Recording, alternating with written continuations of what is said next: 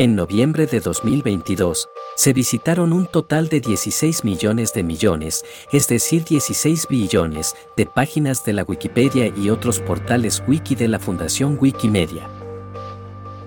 En la descripción del episodio te dejo dos gráficas con los datos por países. Pero déjame recitar los más destacados. Respecto al ranking mundial, desde el Vaticano, leen de media 107 páginas por habitante al mes. La Ciudad del Vaticano es un país de apenas 500 ciudadanos censados, aunque posiblemente tengan otros tantos residentes. En segundo lugar, está Finlandia, un país de 5 millones de habitantes, en donde leen de media 18 páginas de la Wikipedia al mes por habitante. En el top 20 están los siguientes países de mayor a menor. Hong Kong, Singapur, Estonia, Irlanda, Islandia, Reino Unido, Suecia, Holanda, Luxemburgo, Mónaco, Suiza, Israel, Austria, Canadá, Noruega, Alemania, República Checa y USA.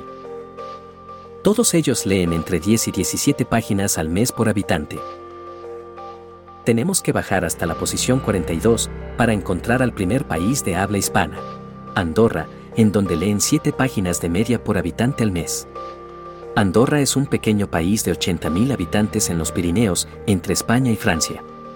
Aunque su idioma oficial es el catalán, todos sus habitantes hablan y leen diariamente el español. Muy cerca de Andorra en el ranking, encontramos a España, con una media de 6.8 páginas por habitante. El resto de países de habla hispana caen casi a la mitad.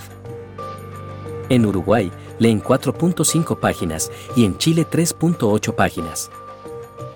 De ahí para abajo siguen Argentina, Puerto Rico, Panamá, Costa Rica, República Dominicana, Perú, Colombia, Ecuador, México, Venezuela, Bolivia, Paraguay, El Salvador, Guatemala, Nicaragua, Honduras y Cuba.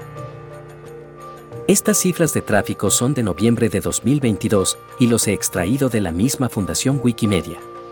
Incluyen el tráfico en sus diferentes portales de contenido.